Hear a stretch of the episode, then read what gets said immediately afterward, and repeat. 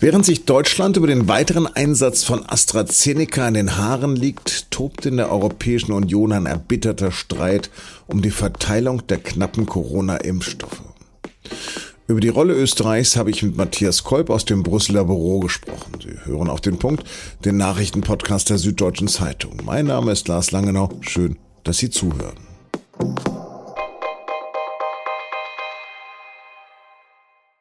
Immerhin eine Nachricht ist heute gut. Der Impfstoff von BioNTech Pfizer schützt nach Angaben des Herstellers auch Jugendliche zuverlässig vor einer Erkrankung mit Covid-19. Das habe die Zulassungsstudie ergeben. Aber das grundsätzliche Problem bleibt. Es gibt in Deutschland weiterhin zu wenig Impfstoff. Und am Dienstagnachmittag wurde entschieden, dass das Mittel von AstraZeneca jetzt nur noch Personen ab 60 Jahren verimpft werden soll, wegen Auffälligkeiten mit Fällen von Blutgerinnseln in Hirnvenen, vor allem bei jüngeren Frauen. Wer unter 60 ist, soll AstraZeneca jetzt nur noch in Ausnahmefällen bekommen. Weil die Impfstoffverteilung dabei auf europäischer Ebene passiert, ist das Thema auch in Brüssel nach wie vor heftig umstritten. Mitte März hat Österreichs Kanzler Sebastian Kurz dazu Folgendes gesagt. Die Lieferungen erfolgen nicht nach Bevölkerungsschlüssel. Es gibt anscheinend auch Pläne dafür, dass sich dieses Vorgehen in den nächsten Monaten sogar noch verschärft und die Unterschiede zwischen den Mitgliedstaaten immer größer werden. Er kritisiert also, dass manche Mitgliedsländer mehr Impfstoffe haben als andere. Ein Gremium von Gesundheitsbeamten soll dafür verantwortlich sein. Die Verträge dieses Gremiums sind geheim und ich kenne sie daher auch selbst nicht. Es gibt aber Hinweise darauf, dass es dort auch einen sogenannten Basar gegeben haben soll, wo zusätzliche Abmachungen zwischen Mitgliedstaaten und Pharmaunternehmen getroffen worden sind. Dazu muss man wissen, dass die Verteilung der von Brüssel zentral bestellten Impfstoffe bislang so abläuft. Grundsätzlich hat jeder der 27 Staaten Anspruch auf einen Anteil von Impfstoffen je nach Bevölkerungsstärke. Schöpft ein Land seinen Anteil nicht aus, können andere EU-Staaten die Mengen aufkaufen. Einige Regierungen wie Österreich haben da besonders auf AstraZeneca gesetzt und haben deswegen weniger Johnson Johnson gekauft. Jetzt sind sie wegen der Komplikation, aber auch wegen Lieferproblemen im Hintertreffen. Selbst schuld könnte man da sagen. Und so in etwa hat es auch der EU-Gipfel vorige Woche gesehen. Eine vorgezogene Lieferung von BioNTech Pfizer wurde nach anderen Kriterien verteilt und Österreich nicht wirklich berücksichtigt. Über den Unmut in der EU über Kurz habe ich mit meinem Kollegen Matthias Kolb gesprochen. Matti, was ist denn gerade der größte Streitpunkt zum Impfen auf EU-Ebene? Ich würde sagen, die Frage kann man auf zwei Arten beantworten. Allgemein ist natürlich immer noch ein Streitpunkt oder die große, der große Frust, dass man einfach nicht so viele Impfstoffe hat, wie man sie gerne hätte, um möglichst viele Bürger zu impfen. Und das genau, zum Beispiel in Großbritannien oder in den USA man da schon sehr viel weiter ist. Das ist einfach halt, ja, das, was die Stimmung, glaube ich, überall in der EU ähm, eintrübt. Aber ganz konkret in Brüssel geht es um eine Frage, was macht man mit 10 Millionen Extradosen, die BioNTech schneller liefern kann als eigentlich vorgesehen. Also quasi BioNTech, da, da läuft die Produktion ja super, sehr viel besser als bei AstraZeneca. Und die sagen, okay, wir könnten euch jetzt im nächsten Quartal, also bis Ende Juni, könnten wir euch 10 Millionen extra Dosen liefern. Und nun ist eben die große Frage, wer kriegt wie viel? Das ist ja sinnvoll, dass es mehr gibt, aber jetzt beklagte österreichische Regierungschef Sebastian Kurz ein Basar für Impfstoffe. Was meint er damit? Also was kurz so beschrieben hat, ist, dass er meinte so quasi, na ja, es ginge gar nicht so fair zu, wie das eigentlich äh, am Anfang ausgemacht wurde, dass eben quasi je nach Bevölkerungszahl die Impfstoffe, die die EU-Kommission einkauft, verteilt würden, sondern es gäbe da, Zitat, geheime Verträge, es gäbe eine Art eben genau Impfbasar, wo da so ausgekungelt würde, wer da welch, welches Land wie viel da erhält. Und das ist hier sehr schlecht angekommen, weil man einfach sagt, Kurz redet hier etwas schlecht, auf das sich alle Mitgliedstaaten geeinigt haben. Man hätte sich auf dieses Verfahren niemals einigen können, wenn Österreich da nicht mitgezogen hätte. Und er politisiert auch diese ganze Diskussion. Man muss nämlich wissen, es ist eben so, dass jedes der 27 EU-Mitgliedsländer kann genau entscheiden, wie viel es von welchem Impfstoff nehmen kann. Also es kann quasi alles kaufen, äh, also es kann so viel AstraZeneca kaufen, wie es äh, kaufen könnte. Es kann so viel kaufen von BioNTech äh, oder von den anderen Herstellern. Es ist aber natürlich auch möglich, zum Beispiel, wenn jetzt ein Land sagt, BioNTech ist mir eigentlich viel zu teuer und AstraZeneca ist leichter zu handhaben. Ich kaufe nur die Hälfte dessen, was mir von BioNTech zusteht und äh, dafür vielleicht sogar etwas mehr von AstraZeneca. Und genau, das ist aber eine Entscheidung von jedem Mitgliedsland und das hat jetzt nichts mit einem Bazar zu tun. Und deswegen sind hier viele so sauer auf Sebastian Kurz, weil er hier so tut, als würde, als würden Bürokraten da irgendetwas in den Hinterzimmern da zusammenmauscheln, was aber eigentlich nicht der Fakt ist. Ja, jetzt werden auch EU-Diplomaten zitiert, die sprechen davon, dass Wien von allen guten europäischen Geistern verlassen ist. Ist das ein bisschen zu hart oder ist das gerechtfertigt? Nun ja, ich glaube, das, das zeigt so ein bisschen, wie angespannt die Stimmung ist. Insofern gehören diese Art von Zitate, die dann an Journalisten weitergegeben werden, auch so ein bisschen zum, zum Hin und Her und einfach auch um Druck auszuüben auf, äh, in dem Fall jetzt auf Österreich. Aber ich glaube schon, dass man ein bisschen sagen kann, dass die österreichische Regierung hier nicht wirklich so, so, so altruistisch agiert, wie sie das manchmal vorgibt. Was für ein Ziel verfolgt denn Sebastian Kurz letztendlich? Geht es wirklich um die Impfdosen oder will er sich da auf Kosten der EU im Inland profilieren?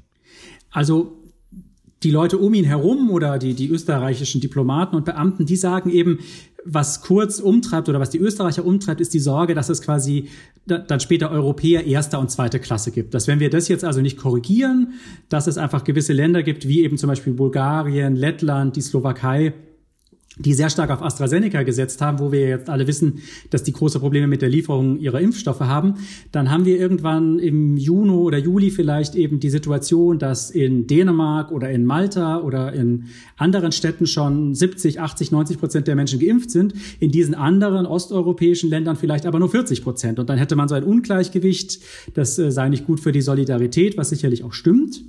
Hier haben halt viele das Gefühl in Brüssel, dass Kurz jetzt äh, so die harte Linie fährt, weil er eben eigentlich gerne hier was korrigieren möchte, damit er eben mehr bekommt von Johnson Johnson oder von anderen Impfstoffen, um dann nicht vielleicht im Mai oder im Juni in der Kronenzeitung lesen zu müssen, Österreich fällt hinter Deutschland zurück, was die Impfquote angeht.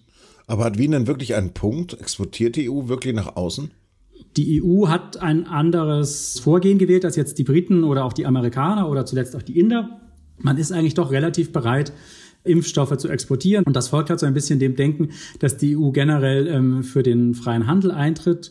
Die Produktion von diesen Impfstoffen ist wahnsinnig kompliziert. Es braucht Vorprodukte. Es wird etwas in einem Land hergestellt, wird dann woanders wieder abgefüllt und fertig gemacht. Also wenn jetzt die EU hier auch nichts mehr exportieren würde, dann könnte dieses ganze System eigentlich zusammenbrechen. Also das ist eine sehr schwierige Frage, aber natürlich muss man schon sagen, dass ähm, es nicht so leicht ist, glaube ich, jetzt momentan als Politiker den Bürgerinnen und Bürgern klar zu machen, wieso wir einfach in Europa hinter den Briten oder den Amerikanern zurückfallen und dann zugleich noch die halbe Welt mit Vakzinen versorgen. Portugal hat ja gerade den Vorsitz in der EU. Gibt es von deren Seite denn schon eine Reaktion? Portugal hat jetzt die besonders knifflige Aufrage, hier eben eine Lösung für dieses Problem zu finden. Bundeskanzlerin Merkel hat nach dem letzten EU-Gipfel gesagt, es geht so ein bisschen um die Quadratur des Kreises, weil man einerseits eben wirklich dieses Prinzip der Pro-Kopf-Verteilung beibehalten will, weil das eigentlich ja das Gerechteste ist. Aber zugleich ist es, glaube ich, schon bei allen oder bei den meisten Mitgliedstaaten schon klar, dass man den Ländern, die jetzt besonders hart getroffen sind, teils weil sie zu wenig Impfstoffe haben oder weil dort gerade die Mutationen besonders wüten, dass man denen extra helfen muss. Das sind jetzt vor allem Bulgarien, Estland, Lettland, Kroatien, die Slowakei und auch Tschechien. Und die Portugiesen haben jetzt heute Morgen im Kreise der EU-Botschafter einen Vorschlag gemacht und haben gesagt, okay, wir können 10 Millionen verteilen. Davon geben wir drei Millionen nach diesem besonderen Solidaritätsschlüssel. Dadurch bekämen dann eben diese sechs genannten Länder besonders viel und könnten dadurch etwas aufholen. Und die sieben anderen, die werden eben pro Kopf dann einfach weiter verteilt. Das ist ein Vorschlag, mit dem ist jetzt mein Eindruck, die meisten leben können, nur Österreich bisher noch nicht.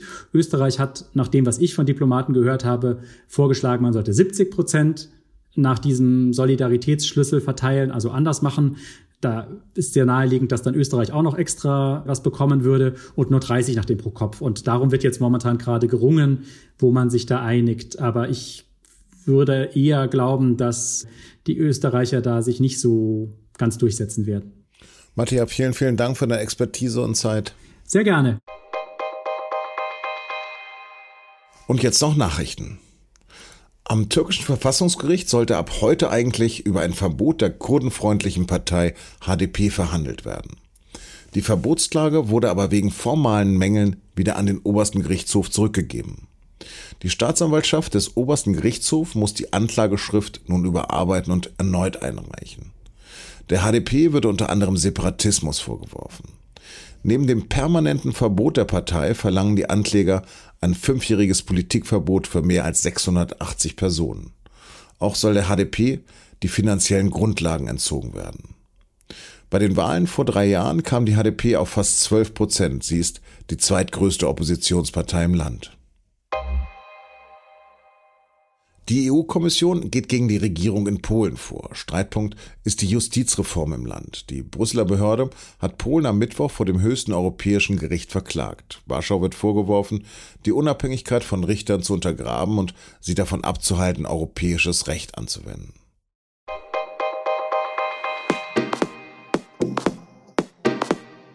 Es geht um ein mysteriöses Millionenerbe, einen brutalen Ehekrieg und die Suche nach Wahrheit. In unserer neuen Podcast-Serie des SZ-Magazins recherchieren Patrick Bauer und Till Krause die Geschichte einer Frau, die behauptet, zu Unrecht im Gefängnis gesessen zu haben.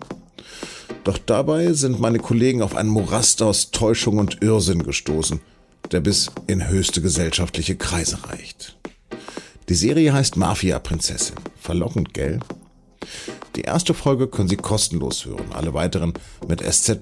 Mehr auf sz.de-mafia-prinzessin. Das war auf den Punkt. Redaktionsschluss war 16 Uhr. Danke fürs Zuhören und bleiben Sie uns gewogen.